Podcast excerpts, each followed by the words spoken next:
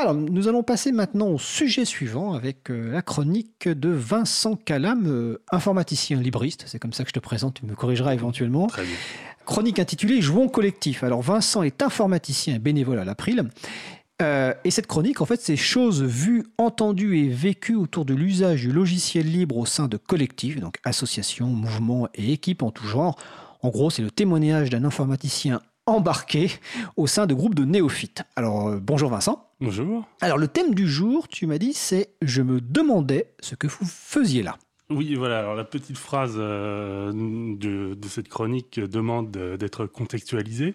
C'est-à-dire qu'il y a le 13 et 14 avril, j'étais au forum, euh, aux journées pardon, du logiciel libre à Lyon, qui est un rendez-vous important qui est de la communauté francophone, qui, est- qui a fêté d'ailleurs ses 20 ans euh, l'an dernier, qui est un événement euh, qui propose euh, des conférences, des ateliers et qui possède également un village associatif où se trouvent euh, des stands de, tenus par de nombreuses associations. Et bien sûr, d'ailleurs, la- l'April y était présent. Alors, l'April y était présente et c'est l'occasion de remercier bah, les bénévoles qui tiennent euh, ce stand. Alors, je ne sais plus quelle personne était présente là-bas, mais en tout cas, voilà, on tient à peu près une quinzaine ou une vingtaine de stands par an. Et c'est vrai que les journées du logiciel libre, donc, qui ont, comme tu l'as dit, fêté leurs leurs 20 ans, est un des événements vraiment importants de l'année.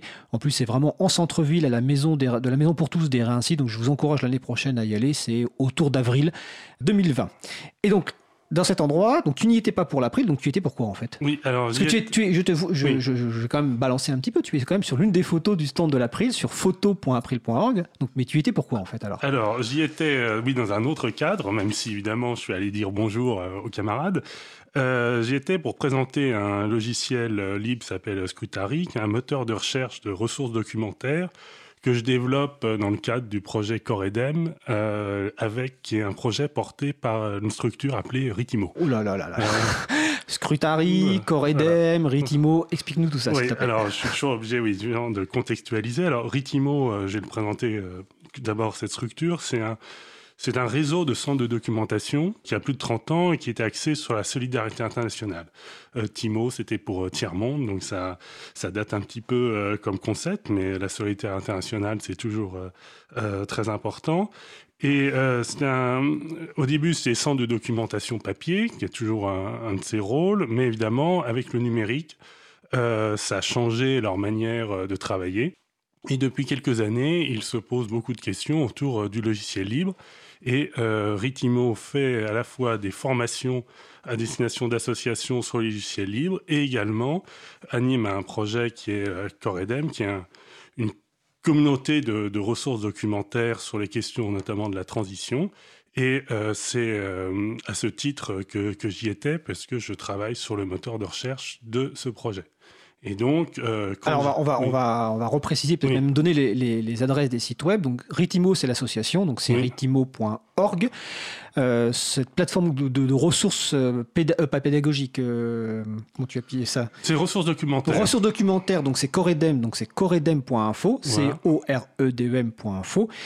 Et le logiciel qui est derrière tout ça, le moteur de recherche libre que tu développes, donc c'est scrutary.net. Voilà, tout à fait. Voilà. Voilà, donc euh, j'ai fait la conférence. Bon, ça, je vais pas m'y attarder. Mais ensuite, je suis allé tenir le stand euh, de Ritimo au sein euh, du village associatif des journées du logiciel libre. Et, et c'est là que donc des gens de Ritimo t'ont dit, euh, je me demandais ce que vous faisiez là. Alors, c'est pas des gens de Ritimo, Ah, c'est le, c'est le, le public, puisque Ah, je, le public. Tenais, je tenais le stand de Ritimo, et euh, sans le vouloir, nous avions préparé sur le stand, euh, nous avions mis les, les publications de Ritimo, et sans le vouloir, aucun ne faisait référence directement au logiciel libre. Euh, et donc, effectivement, euh, c'était une phrase que j'ai entendue euh, de manière euh, positive, hein, sympathique, mais de, personnes qui se demandaient ce que une association comme Ritimo faisait, à cet endroit.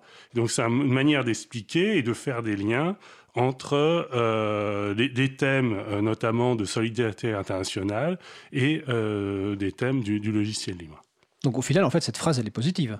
Oui, elle est, elle est positive parce qu'en fait, on titille la curiosité des gens en leur montrant les croisements qu'il y a entre euh, le thème principal qui était là, le logiciel libre, et d'autres enjeux euh, et d'autres réflexions euh, qui sur d'autres thèmes. Et donc, on, aide à faire, à faire des croisements. je prends un, exemple. Euh, a beaucoup de publications sur les questions de l'engagement, notamment d'engagement des jeunes en solidarité internationale, sur la question aussi des dons, des dons de matériel informatique qui souvent est plutôt pervers parce qu'en fait c'est un, on, on, donne des choses obsolètes et, pas, pas, très utiles. Donc il y a toute une réflexion là-dessus. Et je trouve que ça peut entrer euh, en résonance avec euh, euh, des questions de l'engagement que peuvent avoir des gens dans le cadre du logiciel libre, notamment. D'accord. Alors précisons que les journées, et c'est sur le salon web qu'on me le précise, hein, c'est Étienne en régie qui me dit que les journées du logiciel de Lyon, le thème principal c'était l'écologie. Oui. Et précisons aussi que, alors, tu me l'avais dit dans, dans, les notes, quand tu parles de la revue de Ritimo, donc c'est Passerelle avec un S, il y a une des revues, enfin un des numéros qui est consacré Enfin, intitulé Pour une information et un Internet libre, journalistes indépendants, médias associatifs et activistes s'engagent.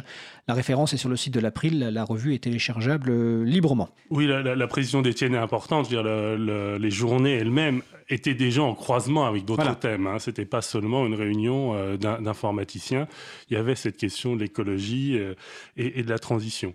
Et d'ailleurs, par rapport à ça, euh, c'est important que. Enfin, l'April est présente à, à des stands professionnels. Donc, on n'a pas parlé tout à l'heure de, de POS, donc Paris Open Source Summit, qui est un salon professionnel de logiciel libre à Paris, mais on est aussi présent, et depuis très longtemps, à des salons qui ne sont pas du tout professionnels, pas du tout informatiques. Hein. Historiquement, bah, il y a la fête de l'UMA, par exemple. Réseau Alternativa, euh, pareil, autour de l'écologie et, de la planète. Et par exemple, la fête des possibles qui est organisée par différents réseaux, dont je pense Ritimo en fait partie, Alternativa aussi, qui a lieu de mémoire donc en septembre euh, chaque année.